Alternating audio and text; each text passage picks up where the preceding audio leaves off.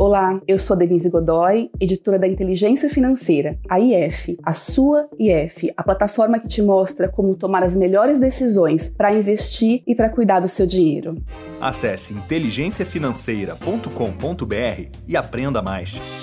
E este aqui é o nosso primeiro episódio especial de Ano Novo, porque o ano é novo, mas os desafios para o investidor e para a investidora são os velhos conhecidos de sempre. Aqui no Brasil é ano eleitoral e ainda tem inflação, taxas de juro e dólar em alta. Enquanto isso, emprego e a renda seguem em queda. Até quando esse cenário ruim vai continuar? É muito difícil dizer, mas tem pouca esperança de melhora no curto e no médio prazo. Então, como é que a gente lida com os nossos investimentos considerando essas perspectivas? Os especialistas têm uma recomendação muito importante: diversificação, diversificação, diversificação. Diversificar os seus investimentos. Mas se você não sabe muito bem por onde começar ou como reorganizar a sua carteira para ter certeza que ela está bem diversificada, fica aqui comigo que eu preparei um bate-papo super legal com dois convidados especiais. Mas antes de começar, não deixe de acessar a plataforma inteligenciafinanceira.com.br. Assim, você fica por dentro de tudo que está rolando no mercado financeiro e segue a gente também nas redes sociais. É só procurar por arroba SigaIF. Bora lá! Para essa conversa, eu convidei o Vitor Vietti, que é especialista de investimentos do Itaú. Oi, Vitor, tudo bem? Olá, tudo bem? Prazer estar aqui. E também está aqui o investidor Marcos Zanetti Filho. Ele é executivo da IBM Proxy, especialista em vinhos e quer saber as melhores estratégias para investir por conta própria e conseguir diversificar a sua carteira de investimentos. Marcos, tudo bem contigo? Tudo ótimo, Denise. Obrigado pela, pelo convite, é uma, uma honra e um prazer estar aqui com vocês hoje. Muito obrigada, viu, pela sua presença. Para começar, Vitor, vamos contextualizar o que, que é diversificação de investimentos e por que, que o investidor precisa prestar atenção para isso. A diversificação acho que é um dos conceitos que são mais falados em investimentos, mas ao mesmo tempo acho que ele é um dos que são menos compreendidos na sua totalidade, né? Mas vamos começar pelo simples. Diversificação nada mais é do que uma estratégia ou um mecanismo aqui que busca melhorar uma relação que a gente chama de risco e retorno da carteira, tá? Ou seja, você pode, né, através da diversificação, melhorar. Vou dar dois exemplos aqui que são talvez os mais, é, mais buscados, né? Você pode ter um portfólio é, e você pode melhorar o retorno mantendo o risco, né? Ou seja, você tem um determinado risco que é medido é, através de algumas medidas estatísticas e você pode, é, eventualmente, porque o seu portfólio não está diversificado, não está otimizado, você pode pode decidir manter aquele risco, mas buscar melhores é, retornos para o seu portfólio, ou o contrário, né? Você pode é, resolver reduzir o risco é, e manter o retorno esperado, ou seja, você fala, não, eu, esse retorno eu estou bem confortável, eu, eu, tenho, eu quero ganhar aqui 10% ao ano, por exemplo, mas às vezes você está correndo um risco desnecessário, um risco maior do que você poderia estar, é, estar correndo, né, dado modelos estatísticos, dados né, mecanismos aqui de diversificação que a gente tem. Você pode fazer ela buscando veículos de diferentes classes de ativos, diferentes geografias, geografias, é, moedas. Então a gente tem várias formas aqui de diversificar o portfólio. A gente pode explorar um pouquinho elas mais para frente aqui, mas acho que de maneira geral é bem simples aqui é isso que diversificação é e de fato é um conceito aqui que, que muita gente confunde, muita gente acaba achando que ter muitos muitos ativos na carteira já garante uma diversificação. Isso não é verdade. Esses ativos têm que ter um determinada, né, uma determinada dinâmica entre eles ali que é super importante também. Como é que começou, assim, teoricamente, quem que começou a falar de diversificação de investimentos primeiro, tem isso? Sim, Denise. Na verdade, o pai da diversificação é Harry Markowitz. Ele escreveu um paper, né? na verdade, era uma tese de doutorado ali em 1952, que chama Portfolio Selection. Antes dele, ali nos anos 30, bastante gente, tem muitos escritores e muitos investidores famosos que usavam teorias mais próximas à teoria de você buscar o melhor ativo, né? Ou seja, investimento muito grande ali nos anos 30 em tentar identificar qual era o melhor ativo e tentar, né, de fato, achar, identificar identificar dois, três ativos interessantes e concentrar o risco, concentrar a alocação nesses ativos, né? Aqui a gente está falando aqui de John Williams, né, em 1938, que ele é considerado o pai do valuation, né? Então, valuation é uma, é uma metodologia de avaliação de ativos aí para ajudar a entender se os ativos estão caros ou baratos. A gente teve o Benjamin Graham, que ele escreveu um livro super importante, que é o Investidor Inteligente, que acho que muita gente leu também, que segue muito essa linha do, é, do John Williams, né, de, de questão de tentar identificar o preço justo da, da de cada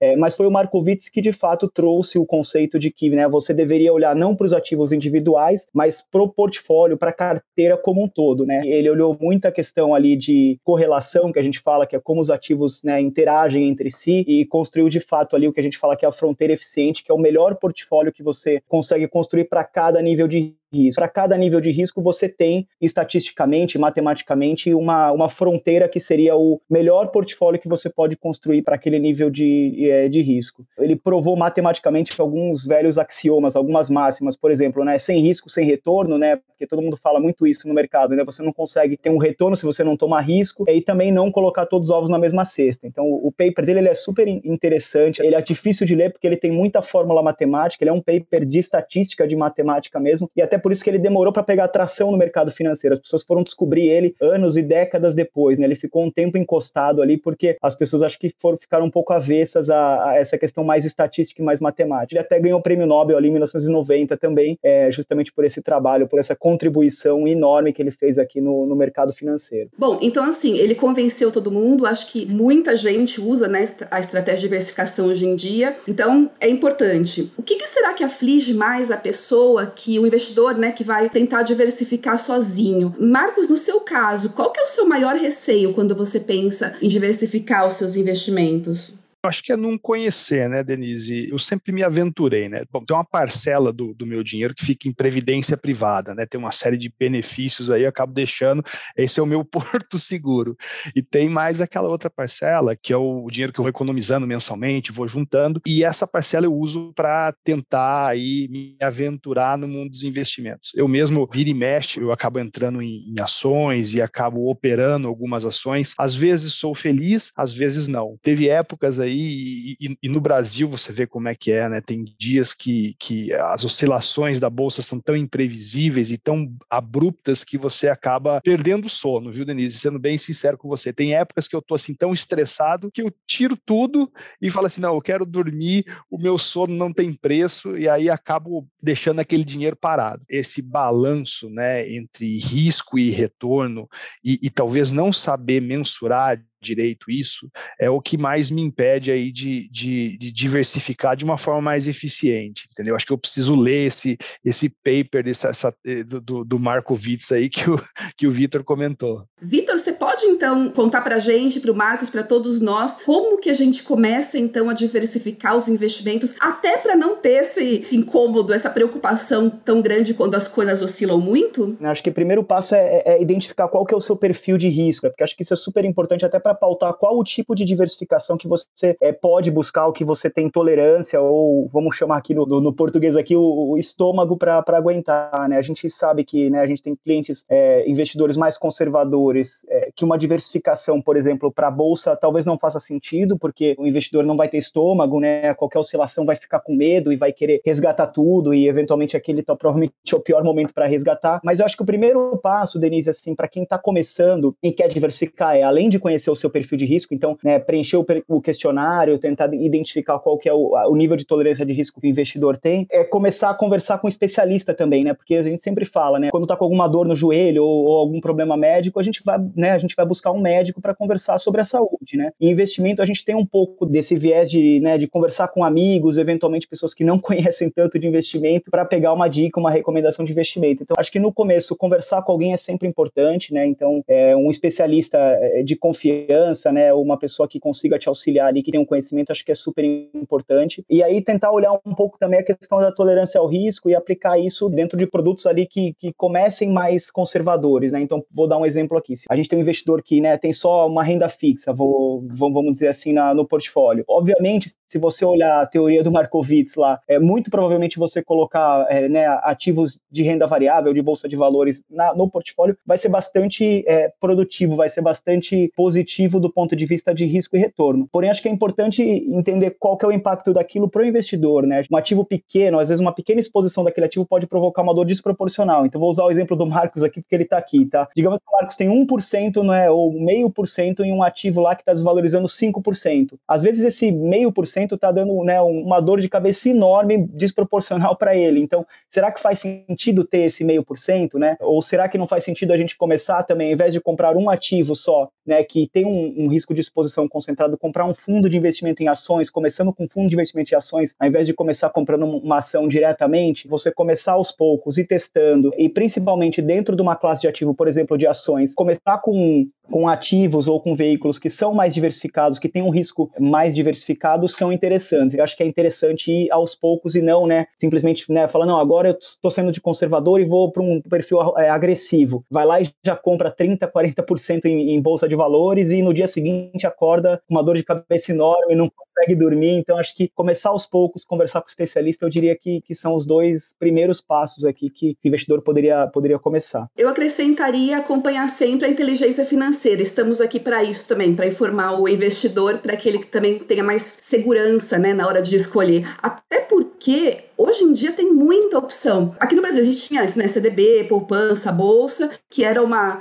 ilustre desconhecida para a grande maioria dos investidores, mas recentemente começou a ter uma oferta maior de ativos e de veículos. Então a gente tem hoje fundo de cannabis, fundo de níquel, uh, urânio, moedas, moedas digitais. Como é que o investidor escolhe então o que, que tem mais a ver com ele nesse mar de produtos e de acordo com o que você falou? Legal, acho que aqui, Denise, vai muito da, é, da estratégia e da composição de cada portfólio e cada perfil de risco, né? Eu acho que em primeiro lugar é tentar entender um pouco papel de cada tipo de veículo no portfólio, como tudo na vida, e principalmente hoje com rede social, a gente tem muito o que a gente fala aqui que é o FOMO, né? Fear of Missing Out. As pessoas elas têm um medo muito grande ou sentem que elas precisam participar de alguma coisa que às vezes não necessariamente tem a ver com a personalidade ou até com o objetivo da pessoa. Então acho que o primeiro lugar é tentar entender um pouco é, o papel de cada, é, de cada ativo individual e, e, e, ter segurança de que né, o, o, meu perfil de risco é o perfil de risco né, que, que reflete quem eu de fato sou e tentar compor uma carteira em cima daquilo. Né? Acho que de fato tem muita opção hoje em dia no mercado, Denise. Acho que o desafio que a gente tem hoje, né, que antigamente, como você bem falou, antigamente o nosso desafio era acesso a produtos interessantes, né? Hoje em dia, acho que o, o grande problema que a gente tem é que a gente tem muito acesso, tem muita informação e é como eu consigo, né, canalizar ou, ou ter um pragmatismo, conseguir escolher os, os, os ativos que é, são relevantes para minha estratégia, sem de fato ter acabar tendo mil veículos, mil ativos diferentes no portfólio, que é super difícil de você acompanhar e às vezes nem faz sentido do ponto de vista de, de manutenção ali de portfólio. Então, de fato, tentar entender um pouco o que, é uma alocação central do seu portfólio, né? Então, acho que o, o Marcos colocou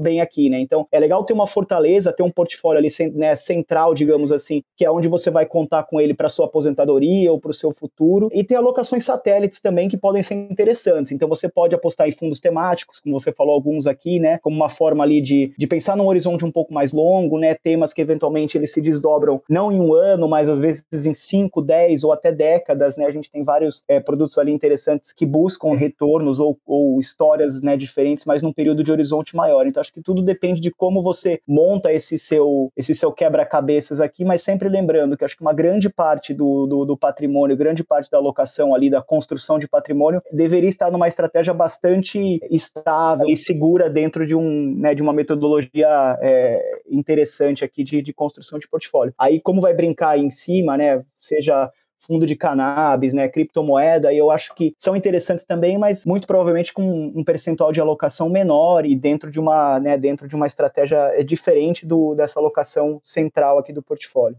E por falar em ativos diferentes e novidades, e vinho? Vinho é um bom investimento? A gente comentou que no começo o Marcos é especialista em vinho sommelier. Conta pra gente, Marcos, os vinhos entram na sua carteira aí de investimentos? Olha, Denise, eu não vou mentir para você. Eles entram, só que assim, o investimento que eu faço em vinhos, eles voltam para mim como prazer e satisfação pessoal, porque eu acabo bebendo todos os meus ativos. Então, isso aí realmente do, do, ponto de vista de, de, financeiro, não é nada bom. Mas eu sei que tem um, uma porção de fundos aí, né? Aqui no Brasil, até pergunto para o eu não conheço nenhum fundo lastreado em vinhos aqui no Brasil, mas, mas offshore tem uma porção deles, né? E nem são tão novos, né? Já se investe em vinho, já tem fundos aí baseados em vinho há, há muito, muitos anos já. E, e porque principalmente são vinhos que são vinhos mais caros, né? Vinhos mais exclusivos, vamos dizer assim. E, e o, o preço desses vinhos só sobe, né? É, é um item que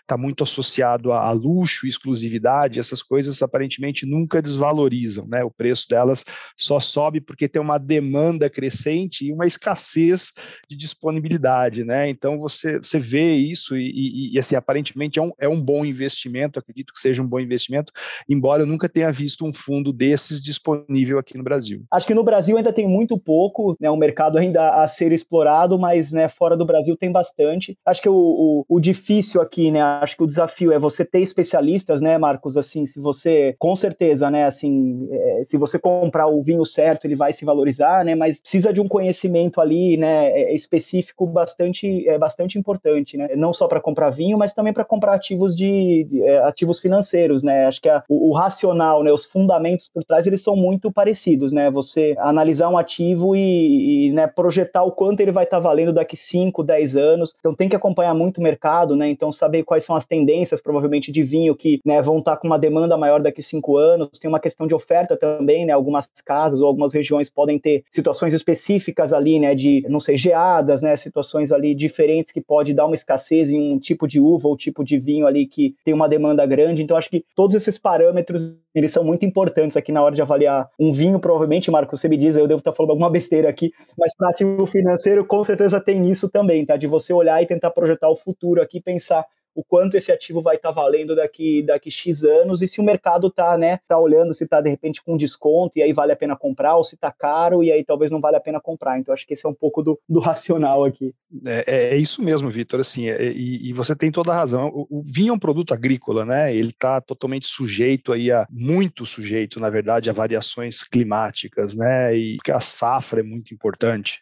Você é, acaba encontrando aí tem vinhos que dependendo do ano você praticamente praticamente nem tem produção por conta de, dessas variações. Isso com certeza deve entrar aí no, no fator da, da, da compra para compor o, o, lastro desses fundos aí. Realmente é, é, bem por aí mesmo. O que, eu, o que eu vejo, assim, de maneira geral, você tem alguns vinhos que são vinhos clássicos aí de regiões muito famosas. Esses estão talvez os principais ativos aí que acabam entrando nessa composição de fundos. Eu não sei o quanto, até, até fico curioso aqui, não sei o quanto que modismos ou, ou, ou tendências para daqui quatro, cinco cinco anos realmente influenciam. O que eu vejo é que os, os, os principais vinhos que compõem esses tipos de fundos são os vinhos clássicos, que sempre foram iguais e, e sempre foram excepcionais, e, e, e é muito no conceito de escassez e exclusividade Ô Marcos, deixa eu contar uma curiosidade aqui para você, então, que eu, eu, lembrei agora. O fundo de vinho, você pode é, pedir resgate em espécie. Então, você pode, por exemplo, investir, digamos que você investe 5 mil reais, 10 mil reais no fundo de vinho, você pode pedir o resgate em espécie. Aí, né, o gestor do fundo vai lá e vai te entregar X garrafas de vinho. O problema é que você tem que buscar ele onde ele está custodiado. Então, se ele está custodiado na França, você vai ter que ir até a França para ir buscar suas garrafas de vinho. Aí já, de novo, volta naquele primeiro ponto que eu falei de beber o ativo. Acho que isso não é uma boa ideia para mim.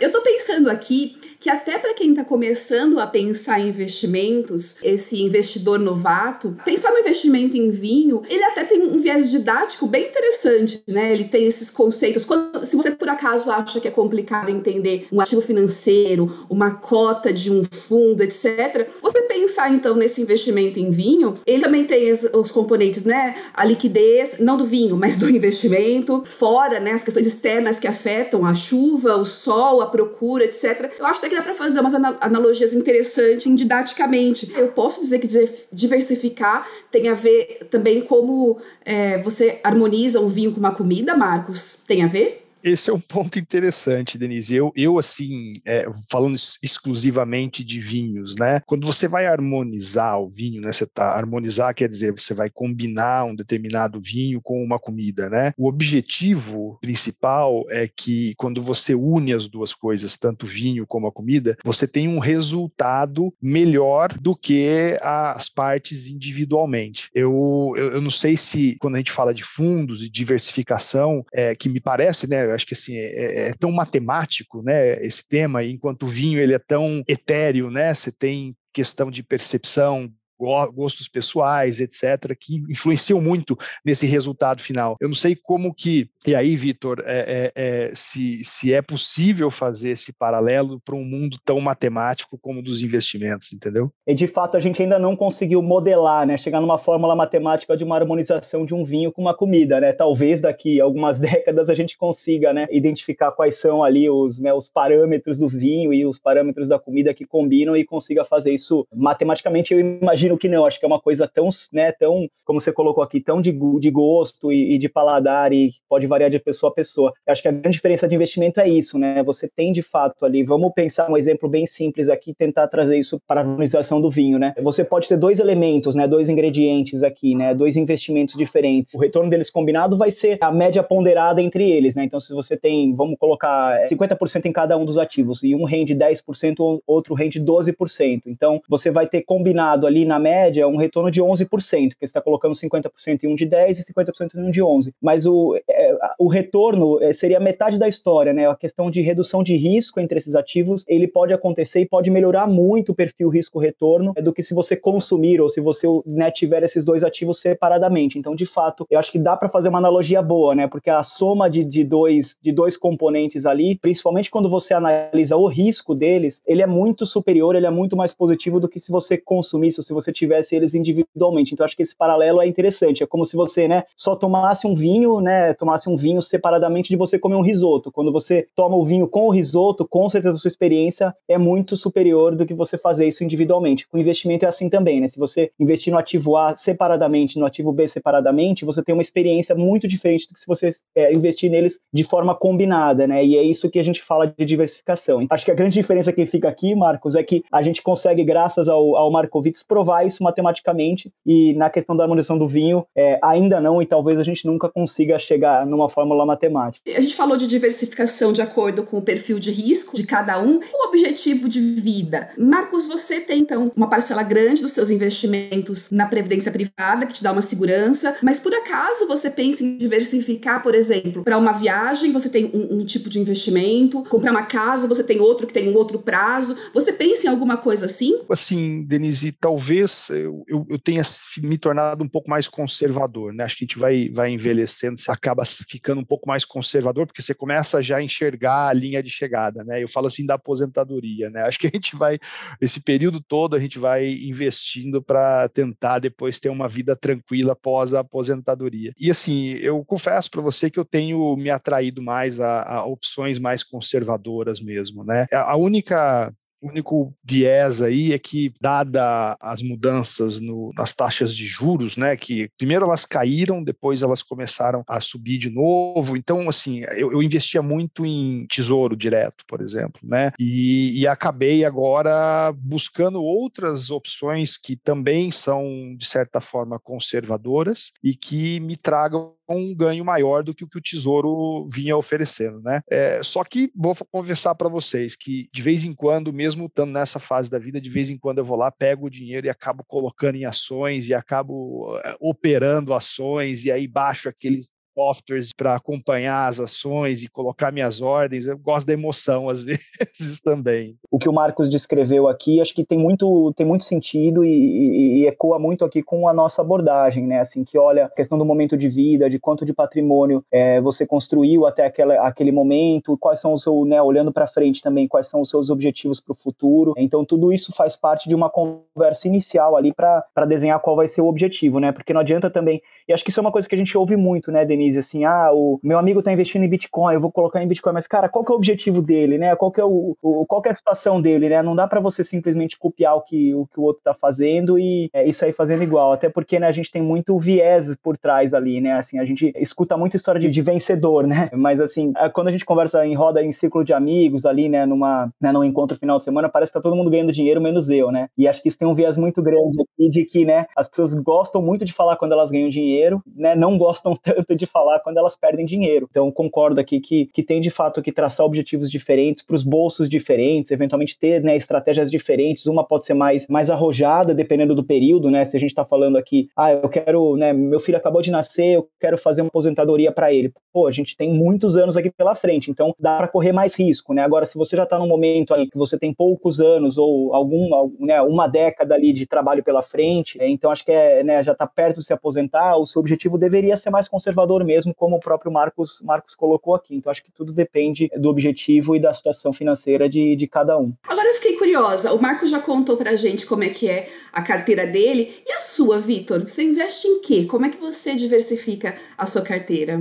Eu tenho um perfil arrojado, tá? Então eu seria ali o, o investidor mais próximo de um, de um perfil agressivo. E eu diversifico bastante, principalmente com parcela com a parcela internacional, né? Eu tenho ali é, aproximadamente 30, 30 e poucos por cento na parcela internacional. Ela é um pouco acima do que a gente recomenda ali para o perfil agressivo até, mas e aí aqui acho que entra um pouco, Denise, na, é, na situação talvez particular de cada um, né? Eu, eu morei nos Estados Unidos bastante tempo, morei sete anos lá, meu filho nasceu lá, é, então eu tenho um pouco essa, esse viés de que talvez no futuro meu filho queira estudar nos Estados Unidos, queira estudar fora porque ele nasceu lá e talvez é, né, tem uma âncora, tem um vínculo com o país. Então, né, eu sempre penso também numa questão de variação cambial. Então, a minha exposição no internacional é bastante alta. A gente fala aqui que né, os ativos internacionais são uma benção, né, porque eles de fato talvez sejam os ativos aqui que mais ajudem no, na diversificação, porque eles têm uma, é, eu vou usar um termo técnico aqui que é a correlação, né, mas é como eles se movem, como os ativos conversam entre si. Né? Então, se você tem uma correlação alta entre dois ativos, significa que quando um sobe, o outro sobe também, quando um cai, o outro cai também. Quando você tem uma correlação baixa é, ou até negativa, os movimentos eles não são compassados, né? Eles são diferentes e quando um cai, o outro sobe. E a gente vê isso, né? Quando, por exemplo, a bolsa, bolsa brasileira está caindo. Em geral, né, na maioria das vezes o dólar está se valorizando. Então, assim, você tem um movimento contrário. E é justamente isso que a gente busca quando a gente constrói um portfólio. Então, essa parcela internacional, ela ajuda muito na diversificação. Então, voltando naquele exemplo lá de, né, de tentar manter o mesmo retorno, mas reduzir o risco, muitas vezes você consegue é, fazer isso colocando a parcela internacional. E aí, de resto do portfólio, Denise, assim, eu diria que ele é bem balanceado aqui no Brasil, é, com bastante bolsa, é, mas também com renda fixa. Ele é um, um portfólio ali parecido com o perfil arrojado aqui, aqui no Brasil. Esse é um ótimo ponto, porque, na verdade, a gente tem visto né, mais investidores brasileiros procurando opções fora. Antes era coisa coisa para milionário, era absolutamente inacessível para a grande maioria dos investidores, mas agora parece que tem mais produtos e também eu escuto muitos especialistas falando que é uma maneira de tentar equilibrar, enfim, a nossa volatilidade interna, né? O Brasil parece que é um pouco mais instável, um pouco mais volátil do que outras nações, então você também conseguiria é, amortecer um pouco dessa volatilidade investindo em outros ativos. Ações de empresas americanas negociadas no Brasil também se enquadram nesse conceito? Sim, sem dúvida, Denise. Assim, acho que você trouxe um ponto importante, né? A gente tinha uma parcela muito baixa de, de brasileiros investindo fora do, do, do Brasil, tá? E aqui eu estou comparando com pares nossos aqui, né? Chilenos, por exemplo, que tem uma tradição de investir fora do, é, do Chile. Então a gente tem visto que acho que um, um, grande problema era, era acesso mesmo, tá? Então a gente tinha poucas opções, principalmente para o cliente do varejo, né? O cliente que não tem um montante tão alto para investir, eventualmente tem uma estrutura para abrir uma conta fora do Brasil, que, que, que sai um pouco mais caro. E agora a gente tem visto que a gente tem né, uma oferta muito interessante, tanto em fundos de investimento né, que investem lá fora, como você colocou aqui, né? Acesso direto a empresas através de BDRs. Então, BDRs nada mais são do que né, ações americanas é, espelhadas listadas na bolsa aqui do Brasil, né? Então eles são recibos de ações negociadas é, fora do Brasil, principalmente nos Estados Unidos. Então você pode comprar aqui ações de Google, Facebook, Amazon, Apple, de uma maneira bastante simples, né? Ali num, num clique do, do, celular ali você consegue comprar. E também acho que uma opção interessante, Denise, são as BDRs de ETFs, tá? Porque você também tem acesso aos ETFs, né? Que são ali os, os fundos passivos negociados em bolsa, mas em dólar e seguem índices lá dos Estados Unidos que são bastante interessantes também, porque aí além de, de você ter essa questão de diversificação de moeda e de país, né, como você tem através de uma BDR de uma empresa específica nos Estados Unidos, você também tem a questão da diversificação, porque esses BDRs eles são compostos por dezenas ou até às vezes centenas de empresas diferentes, então ele reduz aqui o risco específico de uma empresa ter um problema e tem uma desvalorização muito alta. Você até pode ter um problema em uma, duas empresas dentro de um ETF, mas provavelmente ele vai fazer um colchão ali dentro de, né, de uma série de outras empresas que estão em momentos diferentes ali. Então acho que faz sentido olhar assim, sem dúvida nenhuma. Fantástico, boa dica, hein, Marco? Você pensou nisso já? Eu estou anotando aqui, Denise, várias coisas que o Vitor está falando, porque realmente eu estou dando valor àquela história de consultar o especialista, entendeu? Eu acho assim, esse negócio de concentrar os seus investimentos no Brasil hoje em dia está realmente um esporte para profissionais, né? Eu vejo na época que começou a, a pandemia, ela teve uma queda muito grande aí, né, da, da bolsa, mas assim foi uma queda mundial. Então eu até confesso para você que naquele momento eu acabei movendo de fundos que eu tinha para o mercado de ações porque eu estava confiante numa retomada e que acabou vindo rápido, né? Veio uma retomada rápida aí da, da, do, do índice e eu acabei naquele momento me dando bem. Hoje em dia, né, eu, eu, eu ainda tenho alguns ativos de renda variável e de bolsa mesmo, mas eu confesso que é, é, é uma realmente uma montanha russa, né? Aqui no Brasil, assim, você você vê, você observa uma oscilação muito muito brusca, né, de um dia para o outro, assim, de uma semana para outra, você vê grandes variações e, e, e, muitas vezes por fatores que não são fatores externos, né, tem uma série de fatores internos aí que acabam provocando isso. Isso aí deixa a gente realmente muito inseguro. Essa, essa possibilidade de começar a investir em fundos, em ativos é, fora do Brasil é uma coisa que me atrai. Eu vou, vou realmente pesquisar, vou me informar um pouco mais a respeito, porque acho que aliado àquela história de, de buscar uma alternativa mais conservadora, acho que essa aí é uma, pode ser uma possibilidade, né, Denise? Marcos, deixa eu só complementar essa questão da pandemia, porque assim, a gente viu muita gente, né, fazendo, migrando para um perfil ali de, né, de operar todos os dias e tentar, né, fazer o que a gente fala que é o day trade, né, e a Fundação Getúlio Vargas, a FGV, divulgou no, no ano passado, eles eles sempre divulgam estudos atualizados sobre isso, né, que mostra que, que grande parte de quem faz day trade, né, de fato tem prejuízo, né, então o estudo que eles divulgaram, acho que no final do ano passado, mostra que mais de 99% das pessoas que começou a fazer day trade nem, nem continua, para no meio do caminho, abandona porque acha que, né, acaba perdendo dinheiro. Na média, né, quem continua fazendo day trade, né, quem continua recorrentemente fazendo day trade, o resultado médio de, de perda foi de 49 reais por dia, tá?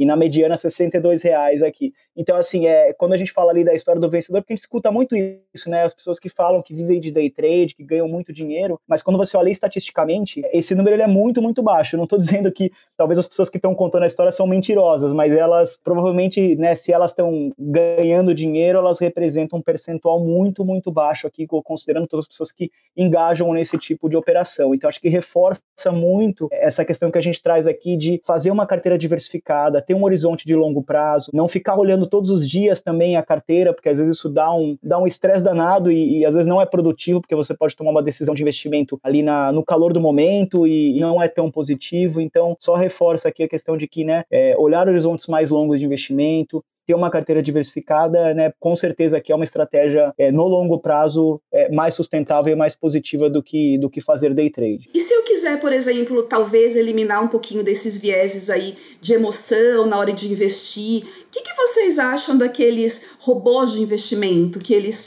usam algoritmos para montar então uma carteira de acordo com o seu perfil, né? Você faz o input das suas informações, etc. É uma boa ideia, é uma boa alternativa, é uma ferramenta que está ao alcance de muitos investidores no Brasil agora? Sim, Denise, eu acho que é uma ótima estratégia para reduzir os vieses, né? Até porque o, né, os algoritmos, os robôs, eles não têm sentimento, né? Então eles vão olhar ali os números, o racional. Então eu acho que sem dúvida nenhuma. Aí acho que a gente tem vários tipos, né? Assim, você tem desde né, um robô que você pode entrar num aplicativo de investimentos e pedir uma recomendação, então vai ter um algoritmo, uma lógica por trás ali, né? Rodando um algoritmo para trazer uma recomendação baseada no seu perfil de investimento, então é super positivo. A gente também tem os, o que a gente chama de fundos quantitativos, né? Que são fundos que estudam e fazem né, modelos matemáticos matemáticos ali para tentar ganhar dinheiro, como um, um, gestor profissional faz, mas né, usando é, basicamente modelos matemáticos e modelos estatísticos para tomar decisões de investimento que são bastante interessantes e bastante complementares aqui à estratégia. A gente até vê, trazendo ali o conceito de correlação, que muitos desses gestores quantitativos eles têm uma correlação muito baixa com é, gestores tradicionais, porque eles não, né, eles não se não se emocionam e não e não têm esse viés. Mas eu acho que de fato aqui, né, olhar também, né, não dá para é, colocar tudo no, no robô, deixar o robô decidir tudo. Eu acho que talvez o modelo híbrido aqui, né, o modelo meio Robocop aqui seria o, o, o, mais adequado, né? Você tem um robô para te ajudar, te suportar na decisão, é, mas também ter ali né, sensibilidade, você ter também né, ali uma parte humana para eventualmente considerar que, putz, talvez o robô não tenha capturado isso ou aquilo, e principalmente ali na parte ali de perfil de risco do investidor, porque os, os investidores eles mudam, né? O próprio Marcos comentou que no passado ele era muito mais agressivo, então se ele não rever isso, não for ajudando o robô, não for né, dando inputs importantes para o robô ali, né, o robô vai ficar fazendo que o, o, mandato que ele tem e não vai entender que o Marcos mudou, ou que né, a situação financeira ou comportamental do Marcos mudou. Então é importante sempre voltar e conversar aqui, se aqui pode usar essa palavra, conversar com o robô para ir fazendo os ajustes necessários ao longo do tempo. Boa. É, também anotou essa, né, Marcos? Eu já me aventurei uma vez e alguns desses robôs, eles permitem você fazer uma simulação, né? Então você coloca os parâmetros lá e ele simula o quanto que você teria de uma carteira de fantasia aí, né? E assim, foi, foi interessante. Não, não tive grandes benefícios, tanto que eu optei por nem entrar nessa do robô, mas é, é, é interessante. Eu acho que de repente é uma opção sim, se você talvez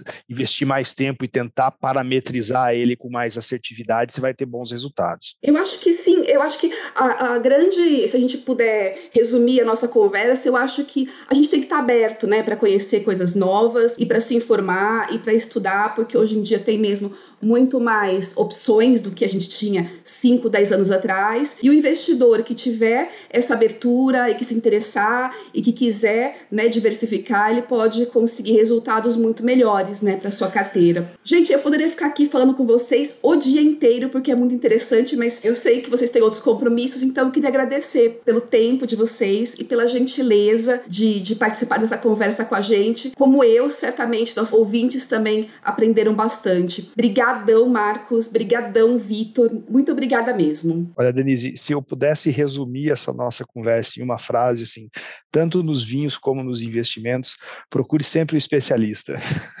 Vou pegar o contato do Marcos aqui, tô precisando de umas dicas de vinho também. Marcos, se de alguma dica de investimento também, quiser meu contato, a gente pode trocar e eu concordo contigo. Eu acho que o desafio mesmo é esse, assim, né? Saber quem procurar, saber levantar a mão e não ter vergonha disso, né? Assim, eu mesmo é, confesso que muitas vezes escolhi vinho pelo rótulo aqui e, e, e me dei mal, né? Acho que é, essa dica é, é muito importante mesmo.